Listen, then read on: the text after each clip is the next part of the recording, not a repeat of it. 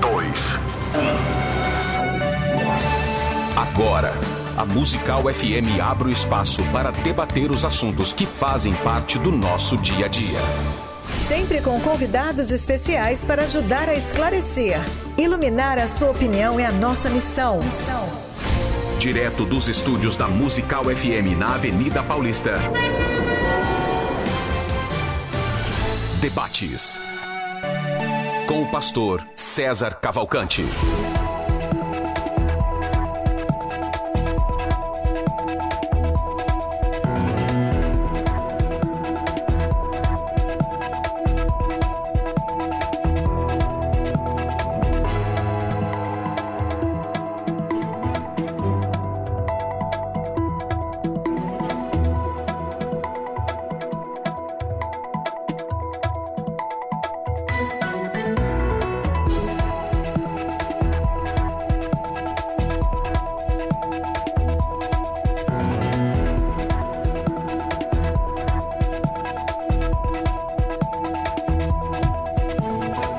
Dia na graça e na paz de nosso Senhor e Salvador Jesus Cristo. Eu sou o pastor César Cavalcante, mais uma vez, para a glória de Deus, está no ar mais uma edição do nosso debate da Rádio Musical FM. Hoje é a segunda parte de um debate que começou ontem, vai terminar amanhã. E eu estou recebendo aqui o engenheiro Francisco Quilmento. Vou economizar aqui, né? vou ganhar tempo aqui. Nós já fiz a apresentação no primeiro. E o doutor Marcos Eberlin. É, um é criacionista, outro é evolucionista, um é cristão, outro é agnóstico. E hoje nós vamos debater a, a vida, né? Criacionismo versus evolucionismo. Teoria do design inteligente versus a teoria darwiniana. Penso que é, seja esse o caminho que o Francisco vai é, defender. Se não for, me perdoe. Bom, é, eu só quero dizer uma, coisa, que o YouTube, por alguma questão, especialmente ontem, é, não conseguiu transmitir o debate. Então, para quem gosta do YouTube, a, a, minha dica é: a gente vai se virar com o Facebook. Está no ar, lá no Facebook, a, a nossa grande audiência quando falamos de redes sociais e mídias, fora da rádio, que é a maior rádio evangélica de São Paulo, é pelo YouTube. Mas por algum motivo que eu não sei qual é, o YouTube não está transmitindo. Então você vai lá no Facebook, você tem César Cavalcante, Pastor César Cavalcante, Programa Crescendo na Fé, Faculdade Teológica Bethesda, Rádio Musical FM, tudo isso está transmitindo com qualidade de som e imagem. É, vou falar aqui primeiro, bem-vindo, bem-vindo Francisco Quilmento, é um prazer termos nosso segundo é, dia de debate. Bom dia a todos. Uh, hoje o tema é espinhoso, não vai ser fácil, inclusive em cinco minutos apresentar. Uhum. E houve uma concordância muito gentil do Marcos que eu apresentasse esse problema da dificuldade que é Começasse primeiro. com você. Legal. Marcos, bem-vindo e bom dia. Ah, bom dia a todos, pastor César, Francisco. Também muito contente aqui, né, de estarmos aqui, homens de bem, né, Francisco, eu e você. Acho que, que isso que é mais importante, né? Já estou ficando amigo aqui do Francisco, né? A gente, isso que é importante, a gente divergir em opiniões, mas sermos Aliás, amigos. Quero e... elogiar o respeito de vocês ontem, foi, foi assim, foi demais. Incrível. E, e, vamos debater, porque debater é preciso, né? Você também Francisco? pensa que é difícil debater esse assunto? Ele falou, para mim é muito. A, a, vida é extremamente complexa e sofisticada, e a, encontrar né, na, na, nas evidências a, da onde viemos não é fácil. Vamos lá. Cinco minutos, apresentação então do tema criacionismo, criacionismo ou evolucionismo. A vida se organizou sozinha ou foi planejada por Deus? Francisco, você tem seus cinco minutos. A questão toda é a seguinte: eu pensei ontem e acho que tive um estalo de como apresentar a dificuldade desse problema. Uhum. Façamos de conta que tenha se encontrado um pergaminho com o texto do Evangelho de Mateus de 40 anos depois da crucificação de do uh, nascimento de Jesus, posterior à crucificação dele. Esse pergaminho não vai estar bem conservado. E ele vai ser reconhecido por tradutores como sendo o Evangelho de Mateus. Mas vai se perder por causa dos pedaços que se decompuseram, foram destruídos por qualquer ação, uh, elementos do aramaico no qual ele foi registrado. E o problema da vida tem isso é extrema da origem da vida, é extremamente remoto no passado, é extremamente complexo. E não deixa praticamente nada, não deixou praticamente nada dos componentes que houveram nesse processo, porque são microscópicos, muitos são apenas moléculas e o ambiente do período inteiro foi muito turbulento, muito agressivo a coisa sobreviverem. Então, a questão que eu começo uh, essa apresentação é a seguinte: uma visão que, se, que existia no passado, inclusive Darwin a cita, de ser um milagre, um processo muito local numa poça quente, ele é relativamente obsoleto. Em, dessa maneira, ele é obsoleto no tratamento da origem da vida, que a gente chama mais tecnicamente biopoese. A, a origem da vida hoje é tratada por um campo científico chamado astrobiologia. A astrobiologia une dados que se obtêm da astronomia, do comportamento de outros planetas que têm um aspecto parecido com o da Terra, atmosferas, os próprios planetas e corpos celestes do sistema solar, a geologia para se entender como é que a Terra era nesse período, a química por causa das reações envolvidas e a bioquímica quando entram moléculas que já são mais próximas do que hoje ainda existe na vida. As considerações que se fazem é a seguinte: uh, houve a formação de moléculas complexas. Eu vou fazer a coisa do céu para os fundos dos oceanos. De cima para baixo. De cima para baixo. Uh, teria havido a, a, formação de moléculas uh, da origem da vida, que formam os primeiros compostos da vida no espaço interplanetário e até interestelar, a gente observa isso hoje em dia, detecta. formação de moléculas complexas na alta atmosfera da Terra de então. Isso Mas a tá gente está falando tipo carbono. Isso. E a gente observa essa complexação molecular por incrível que pareça, no sistema solar, em Titã, a lua de o satélite principal de Saturno, que é muito mais distante do Sol do que a Terra. Então a radiação aqui era muito mais intensa. Na atmosfera primitiva, cuja composição durante um bom tempo se achava que era parecida com a de Júpiter, que ainda existe, a gente observa lá. Hoje a gente acha, considera, a gente quando eu digo a comunidade científica, considera uma atmosfera mais próxima da atmosfera de Vênus em direção atmosfera de Júpiter. Não é a atmosfera de Vênus, que, por exemplo, é fortíssima em ácidos, é abundante de determinados compostos. A Terra seria um tanto diferente, mas se aproximaria de certas coisas. Uh, na atmosfera, na atmosfera terrestre, haveria reações químicas causadas por raios uh, e pela um resquício de radiação solar que adentrasse. Uh, na superfície, Hoje se considera que houve momentos permanentes, superfícies que vamos dizer de continentes, que já existiriam continentes, uhum. né? uh, de processos contínuos de secagem e, novamente, umedecimento de materiais, que vai se tornar muito importante nas últimas hipóteses tem sobre a coisa. Já agora, 9 de, de, de dezembro, saiu um artigo uh, divulgando novas pesquisas na área. Uh, fontes térmicas, os geysers, produzindo novas reações, e aí entra, dentro dos oceanos, com a precipitação desses materiais todos, dessas espécies químicas, dessas moléculas químicas que estavam vindo da atmosfera, formação dentro da massa dos oceanos e principalmente nas chaminés vulcânicas e todos os processos vulcânicos envolvidos que a Terra era muito ativa, embora a gente não possa pensar que seja uma coisa uh, meio de desenho da Disney exagerado. Era mais ativa e a temperatura local era, era a temperatura geral da Terra era mais alta, nos moldes do que é Vênus com seu efeito estufa. Agora, o que tem que se entender é o seguinte: é uma peculiaridade da Terra, que é considerada uma raridade, mas ela não é excludente desse processo.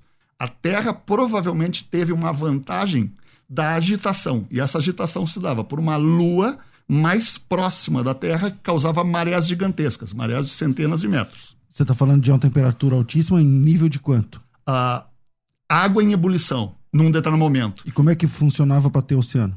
O senhor disse que tinha não, continente, não, não, né? O senhor disse que tinha continentes naquela é, época. Exato. como é que tinha oceano sendo que a água estava em ebulição?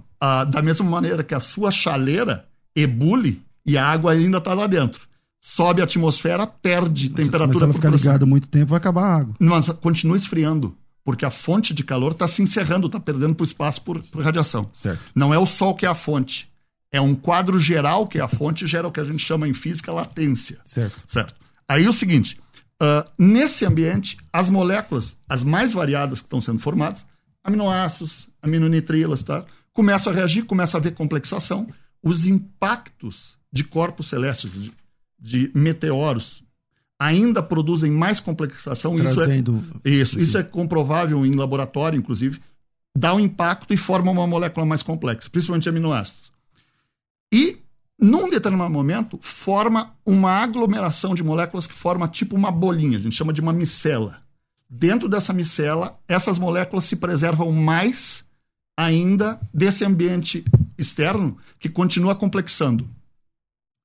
Por último, nessas micelas há a formação de umas primeiras moléculas mais complexas ainda, que permite uma genética, e esses sistemas, macrosistemas de, de contínua troca de moléculas, vão chegar à genética. A genética é um primeiro ser vivo, que a gente chama LUCA. Em inglês é o último ancestral universal. É... Perdão pelo tempo. Não tem problema. Eu, eu te atrapalhei também aqui, então eu te dei, foi um minuto e meio a mais. Então você tem aí seis minutos e meio, se você quiser usar tudo isso, Marcos. Não, à vontade. Não, do, do, seis, seis, minutos e meio, pode botar. Bom, é, discordo do Francisco, não é? Eu acho que esses processos naturais jamais formariam sequer as, os blocos fundamentais da vida. Vida é coisa de profissional, vida é algo extremamente sofisticado. A gente não esteve lá para ver como que a vida se formou, mas a gente sabe, a gente sabe hoje o que a vida é. Nós temos a célula nas nossas mãos. E a célula é um testemunho vivo do que uh, é vida e como ela teria se formado. Então, vida é coisa de profissional, ela se traduz em nanomáquinas, nanomotores, em moléculas extremamente sofisticadas. Então hoje eu não tenho 20, eu tenho 7 razões para crer, né? que foram para economizar o nosso tempo. É, e eu poder explicar um pouco melhor. Sete razões. Olha, primeiro, porque essa membrana que o Francisco, Francisco, inclusive, citou, não pode ser uma membrana qualquer. Hoje nós sabemos que essa membrana tem que ser extremamente sofisticada, ela precisa ser de fosfolipídios um coquetel de fosfolipídios. E essa membrana, se muda a temperatura, ela perde a estabilidade. Tem que ter um sensor de temperatura nesse nessa membrana que ajuste as propriedades físico-químicas da membrana para que ela possa resistir a variações de temperatura. Então, sem essa membrana sofisticada de fosfolipídios, não haveria vida. Razão número um, os fosfolipídios. É, estruturas magníficas. São três tipos de é, compostos químicos, fosfato, glicerol e ácidos carboxílicos. A, as suas propriedades físico-químicas ajustadas finamente com duplas ligações cis, não é? Para que você possa ter é, a, a diferenças de, de fluidez nessa membrana. A segunda razão é energia. A vida sem energia não se forma, gente. A gente precisa de energia. E a fonte da energia é uma máquina fantástica, a ATP Sintase. É uma usina de produção de energia muito mais sofisticada do que a Itaipu. Essa fonte de energia devia estar lá desde o começo. A gente não conhece outra fonte viável, suficiente de energia na célula, a não ser a ATP sintase. Se você der uma olhada no seu YouTube, você vai ver uma máquina fantástica que roda com uma máquina de, com uma, uma, uma um motor de prótons, fluxo de prótons, ela abraça os reagentes ATP com fosfato, incrível. Nós precisamos também, na vida, de informação. Como é que você vai é, reger todos esses processos sem o controle de informação? Então, você precisa de uma, uma molécula magnífica, o DNA, com 3,2 bilhões de pares de base. Ele tem do, quase 2 metros para humanos. E esse DNA precisa guardar essa informação através de um código arbitrário, ATGC, Agnaldo Timóteo Gal Costa, né? Eu brinco. É, sem esse código você não teria vida. Você precisa transmitir esse, essa informação através de RNA. É, a, a, informação é outra grande característica da, da vida na célula que nos mostra que um ser de extrema inteligência fez a vida e fez a vida pronta, a célula pronta.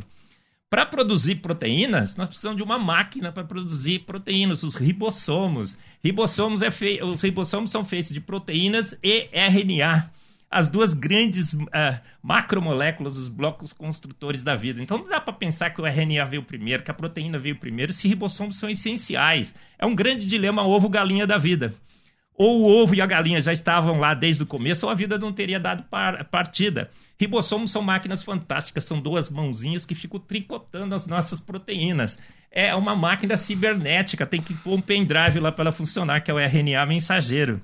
A eficiência dos ribossomos excede a eficiência de qualquer máquina, de qualquer fábrica conhecida. O Francisco é engenheiro, ele sabe disso. É maior do que 5.9. Nem a Toyota, nos seus melhores dias, teve uma eficiência de 5.9. Não faz sentido, não é uma coisa casual ter uma eficiência absurda, um erro em 10 milhões. Para a célula funcionar, precisa entrar água. Você precisa de ter de filtros. E o filtro que entra, que passa água na, na vida, é as aquaporinas. É um filtro com 100% de eficiência. Só entra água na vida. É o, é o único filtro conhecido pelo homem que consegue selecionar água com 100% de eficiência. E o Francisco é químico, né? ele sabe disso. Engenheiro, né? Químico, né? É, ele sabe disso. Onde passa água, passa próton. Se passasse próton, a vida estava aniquilada. Tem um alicate molecular nas aquaporinas que ficam cortando o fio de próton. Coisa espetacular, sinal claro de, de antevidência.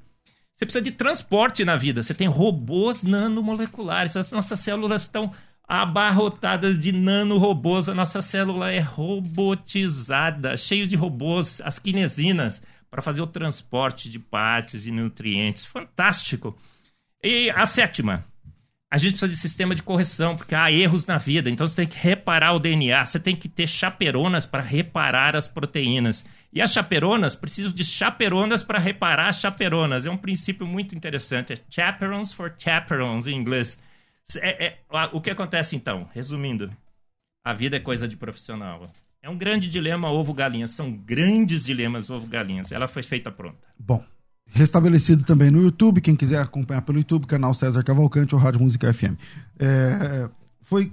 Vocês decidiram aí, entre vocês, que a primeira pergunta seria do Marcos. Tá, tá de pé? Sim. Então vamos lá, Marcos. Sua primeira pergunta, já vamos entrar nesse bloco de perguntas entre vocês.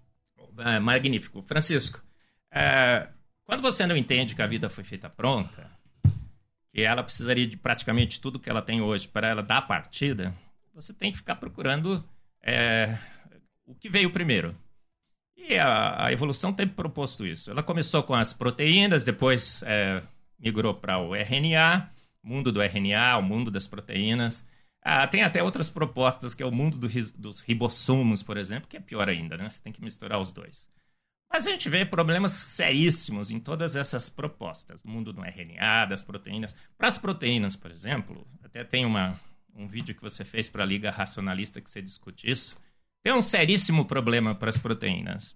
O delta G das reações entre aminoácidos é positivo. Essa reação não deveria ocorrer. E a gente tem, a gente sabe disso porque somos químicos, tem os grupos laterais que podem reagir entre si, as reações interferentes. Então, quando você quer crescer uma proteína em laboratório, você protege esses grupos laterais para que a prote proteína possa crescer. Então, eu queria que você explicasse como que a evolução deu jeito no delta G positivo e como que ela protegeu os grupos laterais. Vamos lá. A questão toda é a seguinte: o que existe sempre quando se nega a evolução química chegando na vida e chegando em qualquer passo anterior é a permanente falácia do tornado no ferro velho. Se considera que tem as peças no ferro velho, venha uma ventania e forme aquela, a, aquela estrutura que se quer chegar no discurso de quem apresenta o milagre de uma célula pronta. Uh, e é a falácia de Royal. Não, uh, ninguém em ciência está tratando a coisa assim. Uh, questão: eu acabei de dizer, a comprovação de que os aminoácidos e outras moléculas se complexam em estruturas cada vez maiores advém de impactos. Está aí a sua fonte de energia que supera a limitação de uma reação simplesmente de molécula com molécula, por exemplo, na água. Segundo, há reações que nós sabemos a indústria do nylon vive disso em reações peptídicas de amida extremamente parecida com a de aminoácidos, em fases diferentes. Uma uh, apolar, outra polar. Uh, a polar, a polar é fácil de dizer, água. A apolar vem das reações da atmosfera formando carboidratos complexos que nem uh, uh, hidrocarbonetos complexos que nem titã. Hidrocarbonetos complexos, perdão, errei antes. a questão toda é que nós sabemos que quando chega a três aminoácidos em cadeia, já começa a ter reações catalíticas. Quando se chega a quatro, inclusive catálises que formam molécula com quiralidade, sabendo que é o nosso velho problema. Quiralidade é um lado da molécula que tem que ser certo para construir o que adiante vai ser a vida. Aí, uh, nas reações iniciais, não existe a molécula que vai formar um passo em direção à vida. Há a formação de bilhões, trilhões de variedades, a qual algumas vão ter um passo a mais de sobrevivência. Uma adaptação da seleção natural darwiniana para uma seleção molecular. E essa complexidade vai crescendo até o momento que chega a um conjunto dessas moléculas que se preservam, que a gente chama Você defende um início de uma vida simples que vai se complexando é conforme, conforme, não, conforme Perdão, o, César, não é nem uma vida simples. É um, um crescendo de complexidade molecular que vai chegar a cada vez moléculas que se perpetuam mais. Mas ainda não é vida. Não existe maquinário. Não tem bio ainda. Não tem bio, não tem maquinário molecular celular nenhum ainda. Tá certo. Agora é sua vez de fazer pergunta. Uh, Mar Marcos, você coloca um maquinário celular lá adiante de uma bactéria extremamente primitiva. Inclusive citou um DNA uh, ah, humano. Não. Nós temos que pegar uma bactéria mínima, uma protobactéria que seja de maquinário extremamente simples e anterior. Por que, que você dá esse salto para chegar numa coisa mais complexa se antes eu tenho que ter uma mais simples? Ah, Francisco, porque os dados científicos nos mostram isso hoje. É, já fizemos, tem trabalhos na Nature e na Science, inclusive eu cito no meu livro Fomos Planejados, alguns deles, é, que fizeram é, estudos do threshold da vida, o lim, limiar da vida. E a gente sabe muito bem que essa história de que moléculas poderiam ser coisas simples é uma mera ilusão, é uma imaginação. É um, é, eu, digo, né? É, é, wishful thinking em inglês, né? É um pensamento esperançoso de que um dia talvez alguma coisa simples habitou esse planeta. A gente sabe que vida é coisa de profissional, Francisco. 300 proteínas já fizeram cálculos. É o mínimo dos mínimos da vida. Você tem que ter, teria que ter nessa protovida, né? Que a gente imagina que talvez não tinha, pelo menos 300 proteínas. E aí você disse assim, olha, o calor poderia ter gerado. Calor destrói ligações químicas. A gente quer fazer reação seletiva em laboratório, a gente faz sob baixa temperatura, gelo seco, né? nitrogênio, é, é, é, CO2 com, com álcool, menos 70 graus. A gente sabe que essas as reações entre aminoácidos não ocorreriam. Então a vida é muito esperta. O que, que ela fez? Ela não faz reação entre aminoácidos. Você sabe que o, o, o ribossomo faz a, a reações entre aminoésteres. Ele, ele protege os grupos? Não, ele pega o amino e pega o, o, éster e, e o ribossomo conecta os dois, porque se esses R's não forem protegidos, eles vão reagir entre si. Então, essa, esse wishful thinking, né, esse, esse é, pensamento esperançoso e que a vida partiu de alguma coisa simples, é, é, simples, é simplesmente uma esperança que não se traduz mais hoje nos dados científicos. A gente sabe que a vida precisaria de praticamente tudo que ela tem hoje. Não dá para imaginar coisa mais simples. Para é, energia precisaria de ATP sintase. Para proteger, você precisa de fosfolipídios. Para dar partida, você precisa de 300 proteínas funcionais. Isso esgota os recursos probabilísticos do universo. Uma única proteína, você sabe disso. Uma única proteína já esgota, é, Pastor César, os recursos probabilísticos do universo. Fizemos o, o, o, o lockdown, o, shutdown aí de, de desligamos os genes de, de algumas bactérias mais simples. A gente percebeu que no mínimo do, do mínimo 300, 300 proteínas nessa bactéria primordial. Não dá para imaginar que a vida partiu de uma coisa simples. Ela já partiu extremamente sofisticada, pronta com as suas pelo menos 300 okay. proteínas. Sua vez de fazer pergunta, Marcos. É, muito bem, é, Francisco. É, deixa eu fazer uma pergunta aqui. É, olha, é, o, no mundo do RNA, Francisco, você conhece, né? A hipótese. É, dizem que o RNA deu origem ao DNA, num certo ponto. Concorda? Que ele teria se formado, esse seria um RNA autorreplicante, e que um, é, a partir de um certo ponto ele teria formado o DNA. A gente vai olhar o RNA, ele tem características diferentes do DNA. O RNA usa ribose, o DNA usa desoxirribose. O RNA usa uracila como uma das suas bases. O DNA usa timina. E a gente sabe que isso é extremamente fundamental e essencial. Aí eu quero perguntar aqui, nessa hipótese da evolução da vida, em que ponto e quando a, o DNA trocou a sua ribose por desoxirribose e trocou a sua uracila por timina? Isso daria para a vida esperar essa troca ocorrer. Vamos lá. Sim. Vamos lá. Uh, ribose tem uma certa complexidade, certo? Desoxi é sinal que perdeu algo, certo? Você perdeu concorda comigo? hidroxila, sim. Exato. Se perdeu, é sinal que ficou uma molécula mais simples. Então, a perda de uma parte pode produzir uma coisa mais complexa. Você concorda comigo? Sim.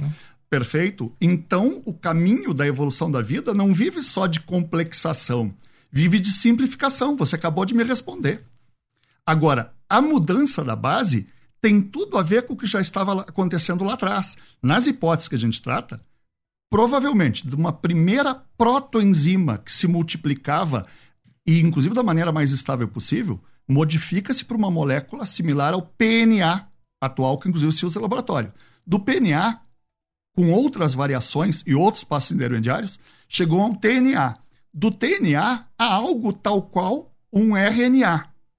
E o RNA, novamente em variações de moléculas possíveis, disponíveis, formadas inclusive a partir de gases, simplesmente com radiação, que nem a gente comprova em laboratório hoje em dia para guanina, chega numa molécula ainda mais complexa que consegue, inclusive pelas características do próprio RNA, se sintetizar, porque ela atua também com uma característica enzimática.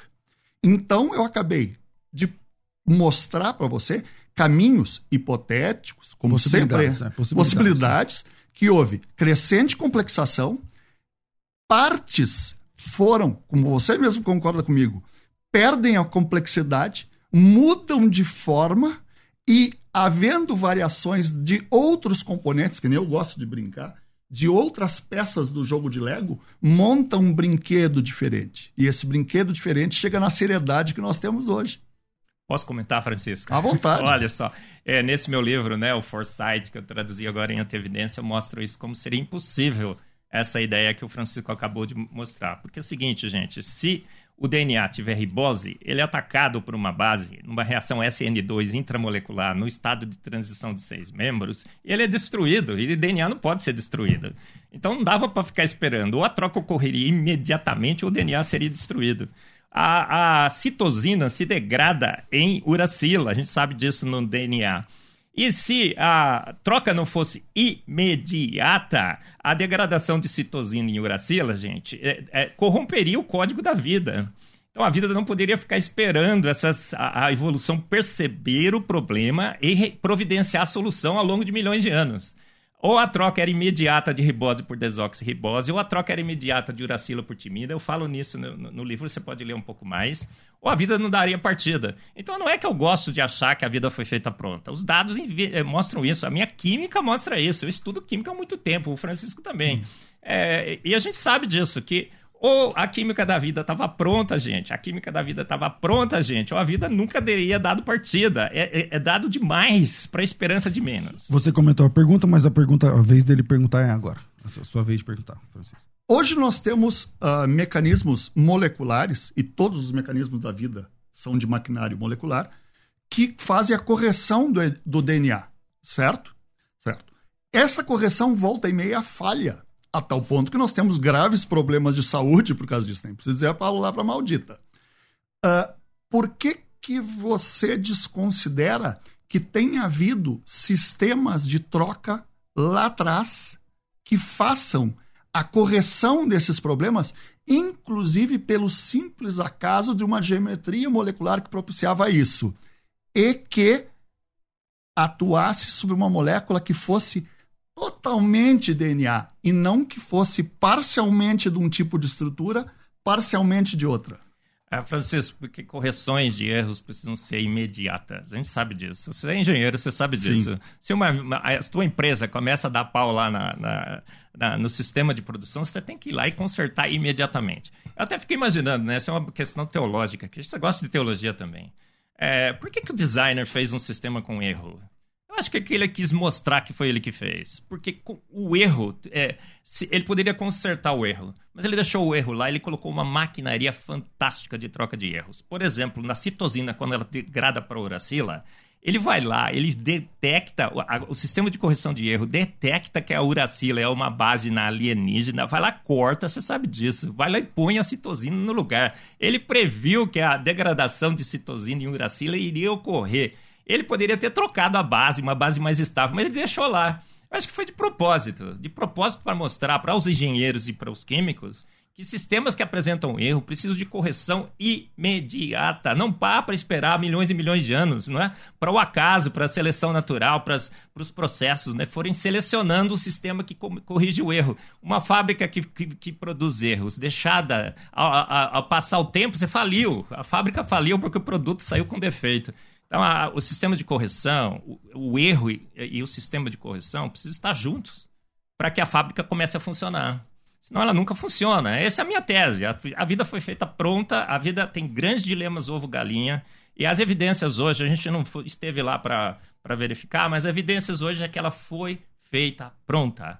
Extremamente complexas e sofisticadas. No, no novo livro Darwin de Wolves, do Michael Behe, ele mostra isso. A nível de família, um casal original de caninos, um casal original de felinos, os homens e os chimpanzés foram colocados prontos nesse planeta. Amanhã a gente vai falar sobre somos, se somos parentes dos chimpanzés ou não somos. Não vamos, Fe, Evolução Francisco? é amanhã, perdão. Isso. É amanhã, falei. Evolução dos seres vivos é, é amanhã. Então, ó, homem, foi, homem foi colocado homem, chimpanzé foi colocado chimpanzé. A vida foi feita pronta, as células foram colocadas prontas com toda a sua maquinaria e toda a sua, sua, sua sofisticação. Okay. É a química que fala isso. Ok. Sua vez de perguntar, Marcos. Oh, muito bem. O Francisco fazer uma pergunta aqui.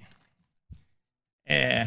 Ó, é um tema difícil, Francisco, porque o povo não vai entender muito bem. No início. Eu é, alertei no início. É, e veja só, isso é verdade. É. Nós somos duas pessoas altamente capacitadas. Eu não tenho nem roupa para apresentar é. esse, esse, debate.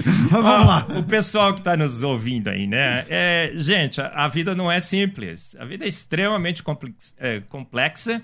E eu sempre brinco, né? A evolução espera que você não saiba química. E quando você sabe química, que você entende realmente como as coisas funcionam. Então eu vou ter que falar um pouco de química, não vai ter jeito. Olha, a vida tem moléculas que se assemelham à mão direita e à mão esquerda. Você fez um vídeo, eu assisti até, tá? Uma live. De homocrialidade. Você tentou explicar a homocrialidade. Você ficou mais ou menos uns 40 minutos lá tentando explicar. Francisco, eu não Tentou entendi. explicar o quê? A, a homo, homocrialidade é assim, gente. A gente tem moléculas L e D e, por exemplo, os aminoácidos só são mão esquerda. E, e as açúcares mão direita, né? A ribose, por exemplo.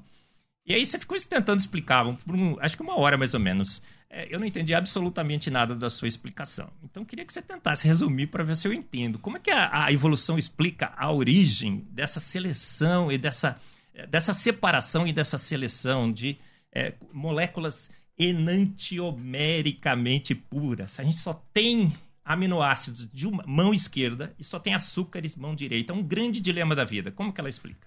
Uh, primeiro, a minha obrigação é apresentar os argumentos, não fazer você entender. Sim. Segundo, vamos agora para a direta resposta. Uh, a homocrialidade da vida existe nos aminoácidos que se tem hoje, com exceção da glicina. Então não é os aminoácidos tão homoquirais. No passado, podem ter sido mais diversos, só que aí tem um fator geral da vida, das moléculas e da seleção de qualquer tipo de processo que existe, que é a energia. É mais fácil eu apertar a mão do César com a minha mão direita e você apertar com a direita. Você nunca teve um ferimento na mão que torna difícil apertar com a claro. esquerda e a gente fica atrapalhado? Em suma, é o mesmo caso. É um gasto de energia. Então, vai continuando esse processo de seleção química daquela imensa variedade de moléculas estava em formação, ao ponto que há a predominância de uma que apresentou uma orientação, que é diversa para carboidratos. Carboidratos sai do, do, outro processo. E eu já falei antes, uh, nós, com, quando temos quatro aminoácidos, já há catálise uh, enantio-seletiva. Ela já só produz, quando passa por ali, passa por aquele nicho de, de, de catálise, só produz uma orientação. E sempre vocês esquecem, vocês, quando eu digo os criacionistas e defensores do design inteligente, esquecem da ação de argilas, da calcita, de catalisadores minerais abundantes com grande superfície, que nem as argilas que são pulvurulentas, naquele oceano gigantesco em agitação, que promovem não só a catálise de formação de novas formas químicas, como uma catálise enantio-seletiva.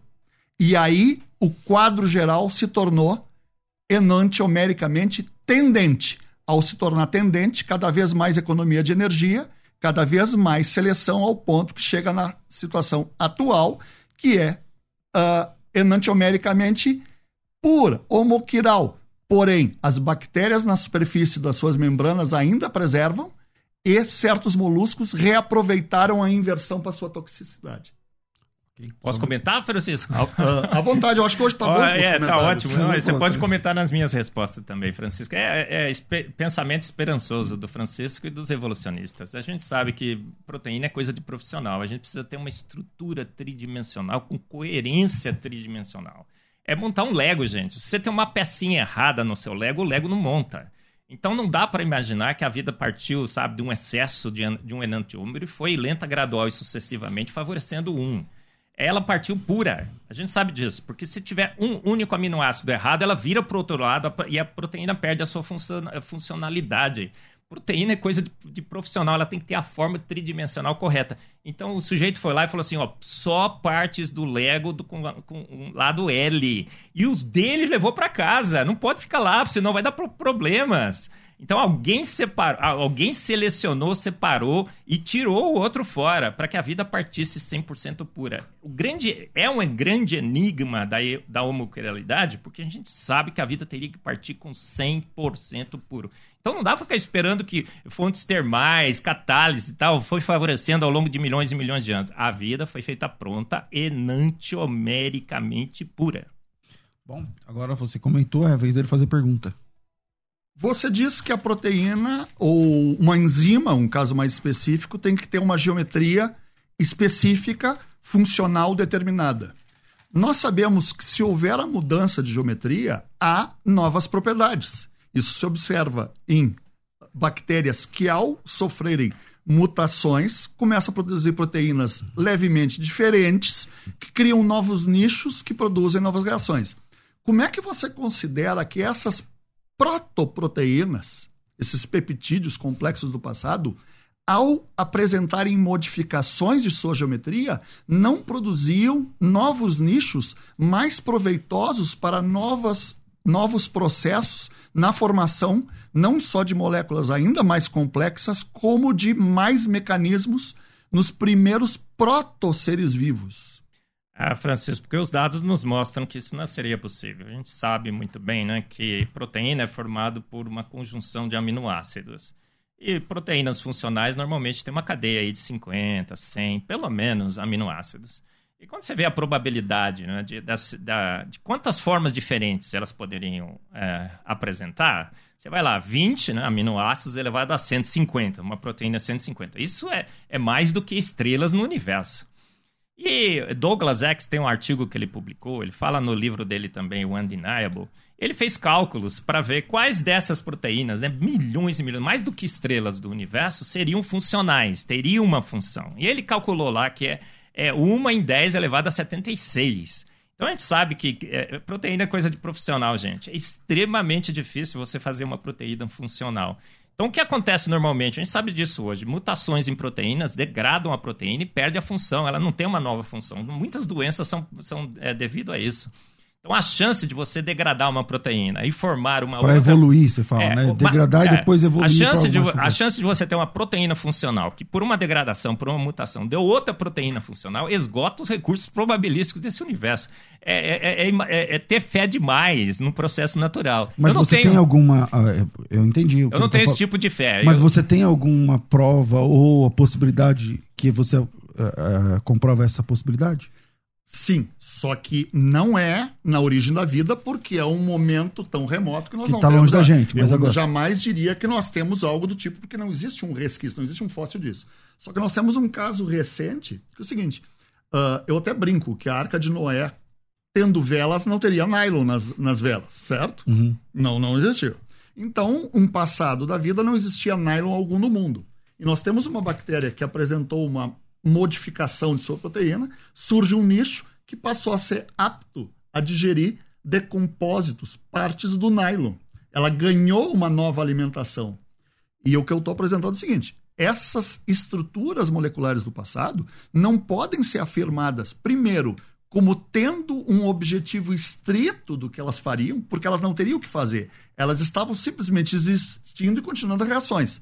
E ao haver modificação, não se pode dizer que ela não passe a atuar noutra coisa. Tanto que nós ainda vemos isso acontecer hoje.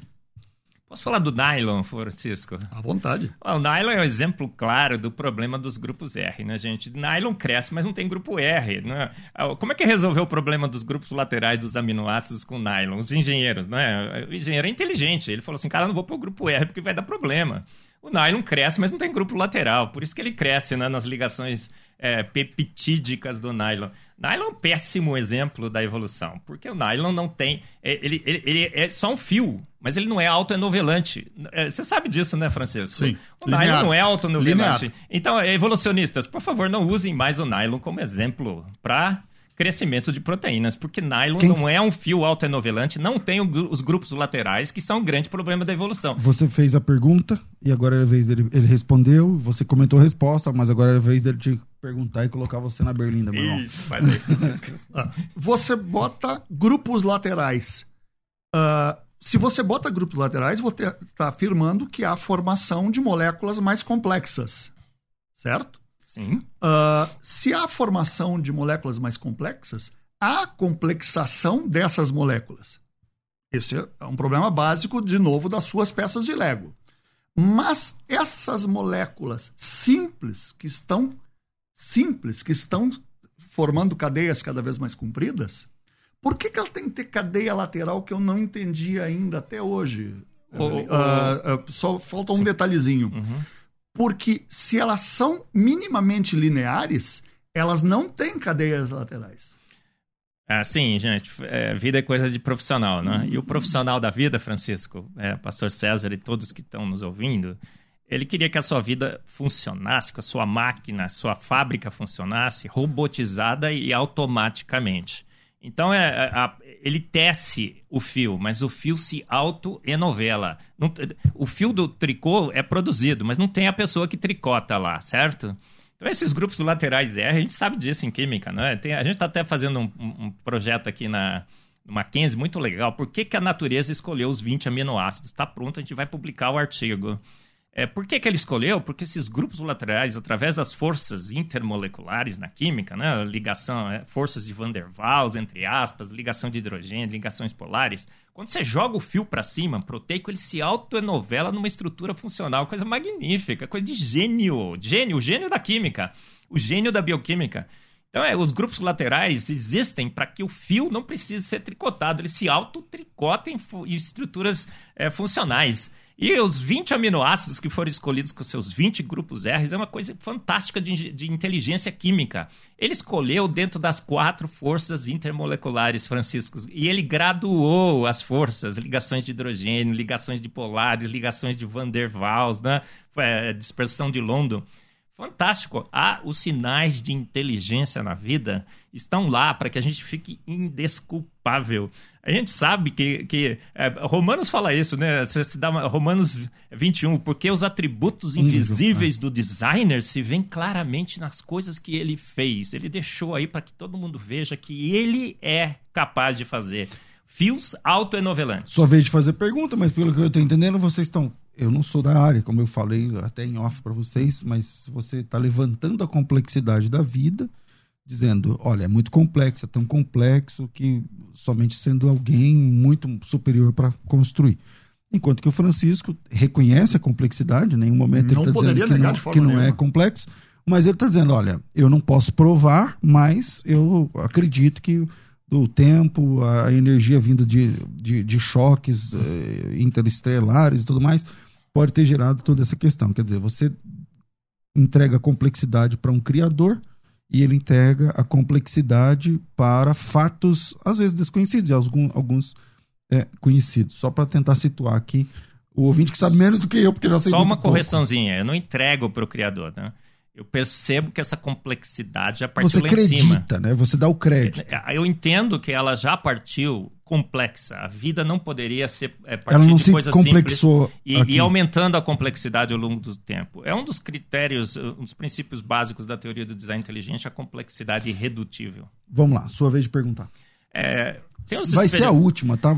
É, o, o, o, é, a última ou penúltima, vamos ver. Tá legal demais, né? Hoje tá bom. Tá muito, tá? Podia ter tá três bom. horas, cara. Vamos lá. A gente foi para nossa área agora, né? É, o é, Francisco, é, magnífico debater com você. É, tem os experimentos que aparecem ainda nos livros de química. Eu fico furioso quando eu vejo aquilo. Experimentos de Stanley Miller. Aquilo não provou absolutamente nada. Provou a tese que ele tentou refutar, né? de que uma mente inteligente é, é, é necessária para pro, produzir os blocos fundamentais da vida. Mas eu já ouvi você falando sobre o oxigênio, né? se tinha ou não tinha oxigênio na, na atmosfera primitiva. É, me diga aí, você acredita nos experimentos de Stanley Miller? Você acha que aquilo tem alguma relevância para a origem da vida? E tinha ou não tinha oxigênio na atmosfera primordial? Uh, hoje em dia tem a hipótese da ecopoese, que inclui uma presença de oxigênio uh, molecular, um oxigênio livre, na atmosfera da, da Terra primitiva. Inclusive de uma formação permanente. Uh, o processo químico pode ser até ter dúvidas, mas a gente considera que haja um processo que forme oxigênio livre. E talvez até já produzido por preâmbulos de uma fotossíntese com algumas moléculas. Uh, a experiência de Urey Miller inicial, uh, a atmosfera era muito próxima da de Júpiter, ela tinha amônia. Hoje em dia a gente não coloca mais amônia. Mas os, os uh, experimentos, que já tem quase 70 anos, uhum. os experimentos posteriores foram fazendo variações e continua havendo a formação de aminoácidos, inclusive em grande quantidade. A primeira detecção, até pelas condições de, uh, tecnológicas da época, era 5, 6 aminoácidos que eles, eles obtêm a detecção.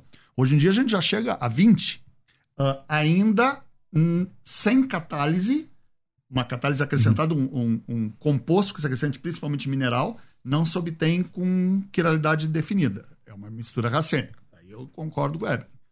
Mas a, o que é inequívoco é a atmosfera com raios formam moléculas mais complexas. E detalhe, os aminoácidos, muitas vezes, quando há acréscimo hoje em dia, por exemplo, de enxofre, formam moléculas ainda mais complexas que não estavam naquela experiência inicial. Então, essas experiências têm sido desenvolvidas, variadas, e o resultado sempre é complexação química obtível. Eu respondi uh, sim, todos sim. os seus pontos? Oh, Perdão. É, deixa eu comentar sobre o experimento. Gente, é, vida é coisa de profissional e reação química precisa de reagentes puros. A gente sabe disso. O Francisco às vezes fica achando assim, quanto mais reagente, melhor, não é? É, gente, naqueles experimentos de Stanley Miller, formaram algumas, alguns aminoácidos, mas formaram aminas e formaram ácidos. Aminas e ácidos bloqueiam o crescimento de proteínas. Aquilo lá formou uma quantidade imensa de outras substâncias químicas que são impurezas, que é, favorecem reações laterais. Quando, todo mundo que é químico sabe disso, né? Você pega os reagentes, põe lá os reagentes puros e ainda fica torcendo para a reação dar certo. Se tiver impurezas, a coisa complica. A, é, a, a, o Michael Behe, no seu livro A Caixa Preta de Darwin, fala assim: ah, os químicos pré-bióticos faziam esses experimentos em laboratório, mas a vida não dá a menor bola para o que, que a gente faz no laboratório. A vida não usa HCN, não usa amônia, não usa descargas elétricas. Ela usa caminhos metabólicos extremamente complexos, enzimas e proteínas e tudo mais. Vou falar sobre o oxigênio. Ó. O oxigênio é o problema. Se, pica, se ficar o bicho fora, é, ficar o se bicho ficar. come, se correr o bicho pega, alguma coisa assim, né? Olha, se, tinha oxigênio, a gente sabe que os aminoácidos não se formariam. A atmosfera seria oxidante, não seria redutora. Se não tivesse oxigênio, torraria, não teríamos a camada de ozônio, gente. Então, é por isso que eu digo, a vida foi feita pronta. O oxigênio é bom para a vida, mas é um grande inimigo da vida, ela oxida tudo. Então, nosso sistema, né, nosso corpo todo já foi feito para nos proteger do oxigênio e usar o que, que ele é bom. Todo o sistema respiratório, o Francisco sabe disso, né? É, é, ele é carregado até onde ele, ele pode ser usado. A gente tem que se proteger do oxigênio. É, se tivesse oxigênio, a vida torraria. Se não tivesse, queimaria. Bom, infelizmente nosso tempo é curto demais e amanhã vamos falar sobre modificações, formas de vida, modificações ao longo do tempo, criadas ou prontas. E aí vamos falar assim de, de chimpanzé, de DNA e tudo mais. Tudo, bom, Chimpa é o nosso mano, né, Francisco? Primo. Primo. Isso, primo. Então, o primo, primo distante, espera assim. É. Então vamos lá. Francisco, obrigado pela sua participação aqui. Está é, sendo muito interessante esse debate. E mais uma vez eu agradeço a você e ao, ao Eberlin pela educação, pela cordialidade. Obrigado. Obrigado pelo espaço. Agradeço por toda a postura da rádio. Você tem um blog? Eu não entendi. Eu tenho um blog, um site. Então divulga aí, fala aí. Ah, não. O, o blog é o Cientia est Potentia. Você escreve em latim. Ah, essa ficou fácil. Ah, não, não, não, não, é, é fácil. É, é, é, ciência, é, é poder em latim bota Francisco Quilmento. Vai ciência, chegar lá. Vai chegar lá. E o, o site, site. que são artigos mais formais, é Cientia. Tá, ah, okay. ciência em latim. Ok. É, Eberlin, eu faço também o mesmo agradecimento, cara. Vocês estão muito Vocês estão muito educadinhos. Vocês são assim mesmo na vida real? Não, não. Pela internet a gente é mais violento. Ah, entendi. Aqui vocês, a gente mantém a prose. Então, Ele me pega na internet com a tal da gravidade de Eberlin. eu não fico nem um pouco chateado com ele, porque a gente, a gente critica nossas posições, mas não as pessoas, né, Francisco? E é, é, o importante é isso, a gente sair como amigos, amigos que tentam defender as suas teses. É, eu só lamento, né, que o Francisco tenha essa posição, porque ele sabe química como eu, um pouquinho, né, mas ele sabe também um pouquinho como eu sei. E eu sei que quando você sabe química, você sabe que a vida foi feita pronta. Então, Francisco vive um dilema. Eu estou tentando convencê-lo a sair fora desse dilema, reconhecer que Deus fez todas as coisas e Ele fez pronto. E nós somos indesculpáveis, Francisco. É, a, a, os seus atributos invisíveis, o seu eterno poder, a sua divindade se veem claramente uhum. na química da vida. Muito Bom, obrigado. Eu tô ficando por aqui por, causa, por conta do nosso horário, mas amanhã o nosso encontro começa às 11 horas, né, né, em ponto. É, e se Deus quiser, não vou chegar atrasado. E se der tudo certo, também o YouTube vai funcionar. Hoje funcionou, né, Rafa? Pilotando aqui a nossa, a nossa nave aqui do nosso debate. Está aqui o Rafael.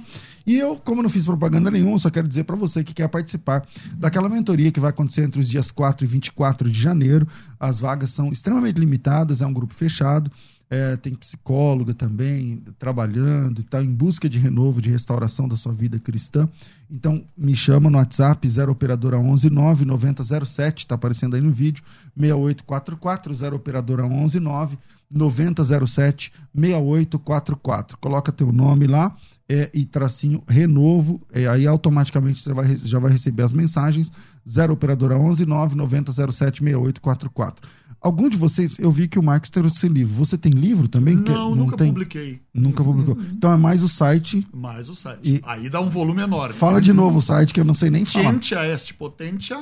Uh, bota, ainda mais Google nos ajuda muito. É, Se botar Quilmento, origem da vida, chega no, Quilmento com QU, tá, tá pessoal? Quilmento, Origem da Vida, pronto. E livro, você tem aí, mano? Ah, tem? eu tenho o Foresight, né, que foi Mas lançado em Evidência. Esse livro é em inglês ou em português? Ele foi lançado primeiramente em inglês. Teve o, o endosso de três ganhadores de prêmio Nobel, para mostrar como a ciência do design inteligente, a ciência esse, é reconhecida por prêmios tem três Nobel. prêmios Nobel? Os o, caras que... Endosso, que, que endossado por três prêmios Nobel. Tem o Fomos Planejados, eu, eu traduzi o Caixa Preta de Darwin, traduzimos agora a Involução de Darwin. É, tô lançando um novo livro, é o Darwin contra Birri, do, o duelo científico do século, bem legal. Esse é, novo do, do Birri, você trans, já está pronto? Está pronto, já, já tá o, o Darwin de Wolves, que é, foi traduzido como a involução de Darwin, e a gente vai lançar no Consciência Cristã agora, no Carnaval de é, Campina Grande, na Paraíba. Um encontro de 100 mil pessoas, a gente vai lançar lá.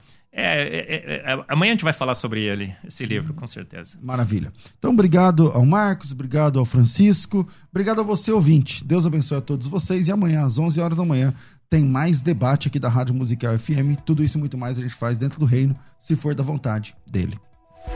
Você ouviu Debates na Musical FM. Dentro de alguns minutos, este programa estará disponível no seu aplicativo de podcast. Basta digitar Debates Musical FM e ouvir a qualquer momento, quantas vezes quiser. Disponível para Spotify, Deezer e os tocadores da Apple e Android. Musical FM. Mais unidade cristã.